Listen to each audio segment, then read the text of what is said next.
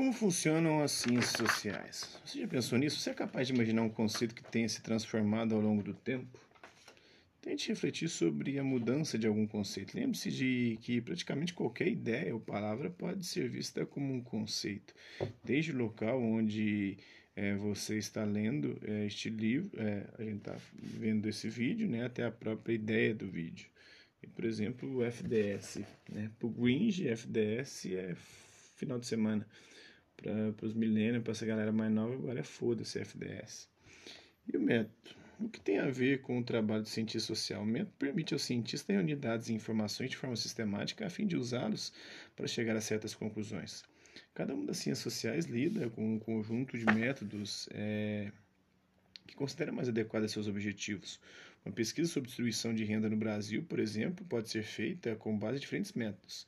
O cientista político tenderá a trabalhar com dados produzidos por instituições como o Instituto Brasileiro de Geografia e Estatística, o BGE, que realiza estatísticas sociais, demográficas e econômicas, faz censos e organiza as informações obtidas, que são como relatos da população ou retratos da população brasileira. Com auxílio de alguns modelos matemáticos, o cientista político compara os dados colhidos, verifica os impactos da política de distribuição de renda e, se possível, identifica onde e como esses impactos são mais significativos. Um sociólogo que trabalhe com o mesmo tema tenderá, além de utilizar os dados existentes, a produzir dados novos sobre a distribuição de renda. Para produzir esses novos dados, ele pode utilizar métodos como o survey, um questionário destinado a recolher informações Imagine que o sociólogo escolha determinado bairro de uma cidade.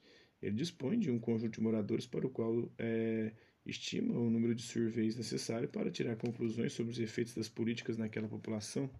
O questionário conterá perguntas sobre acesso ao serviço de saúde, frequência escolar, qualidade da alimentação das famílias, um antropólogo, ao trabalhar sobre o mesmo tema, tenderá a fazer um trabalho de campo, isto é, aproximar-se das vivências do dia a dia das pessoas do bairro. Assim, ele vai participar do cotidiano do lugar durante um bom tempo, tomando notas de tudo que vê, do que ouve, das conversas que mantém. Ao fim do trabalho de campo, as notas se transformam em dados que o antropólogo sistematiza para produzir, por exemplo, uma reflexão sobre a vida de pessoas que recebem auxílio por meio de políticas de distribuição de renda. Esse método permite conhecer de perto uma política de transmissão de renda, mas não permite uma generalização da análise, pois a experiência se deu com uma pequena parcela da população de apenas um bairro. Essa é a diferença entre os métodos quantitativos e métodos qualitativos. Ambos têm vantagens e desvantagens. O método quantitativo permite algumas generalizações, mas fica muito distante da realidade vivida pelas pessoas. O método qualitativo produz dados justamente pela proximidade com a vida cotidiana, mas dificulta as generalizações.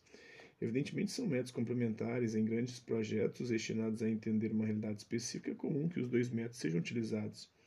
Embora na sociologia e na ciência política sejam mais frequentes os métodos quantitativos, isso não é uma regra. Há estudos sociológicos e políticos feitos com métodos qualitativos e também estudos antropológicos feitos com métodos quantitativos, ou ainda trabalhos que mesclam as duas opções. Agora podemos entender que o conceito método, que que conceito e método são ferramentas básicas para o cientista social, porque permitem delimitar um problema de pesquisa, definir exatamente o que o pesquisador pretende mostrar e ainda produzir dados sobre o problema em questão.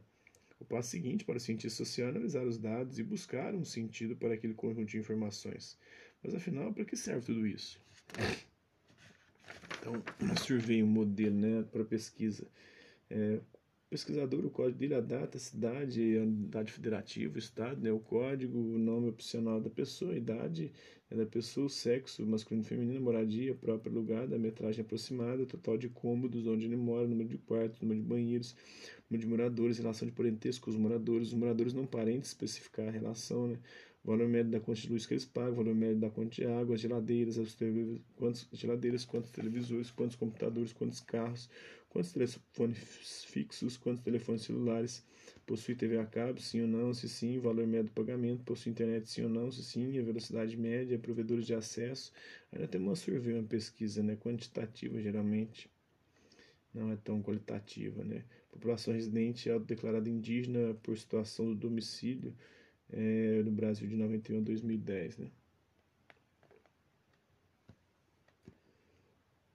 Total aí mais de 150 mil indígenas no país. Aqui não mostra diferença. Ah, mas em 2010, mais de 750 mil. Em 2000 era menos de 750 mil. Em 91, 1991 era pouco mais de 250 mil. Então cresceu bastante né, no total. A urbana cresceu muito mais, né, diminuiu é, de 2000 para 2010. E a que mora na zona rural aumentou né, de 91 até 2010. Duas ferramentas de pesquisa de um cientista social. A primeira, a página de um survey que produz dados específicos para pergunta é, do pesquisador e uma planilha de, planilha de dados estatísticos que, embora não tenham sido produzidos para responder uma pergunta específica, pode ajudar a explicar muitas coisas diferentes. Então é isso aí, espero que vocês tenham gostado do vídeo. Quem curtiu, dá um like, não curtiu, dá um dislike. Estressar pelo conteúdo do canal, é só se inscrever, ativar o sininho e dar os próximos dias as próximas notificações. Deixe também seus comentários dizendo o que você está achando dos vídeos, sugestões de temas e assuntos para serem abordados em vídeos posteriores. Colabora com o nosso canal, compartilhe os nossos vídeos e ajude a chegar a número de pessoas possíveis. Agora gostaria de Gostaria aqui de agradecer os mais de 3 mil inscritos no nosso canal, agradecer também que eles fizeram outro pergunta de conteúdo, outro passo por aqui. Deixando sua visualização, seu like, seu destaque, seus comentários, quer compartilhar nosso vídeo, compartilhar nosso canal, seja aqui nas plataformas YouTube ou outras redes sociais. Mas é isso aí. Hasta la vista, até a próxima.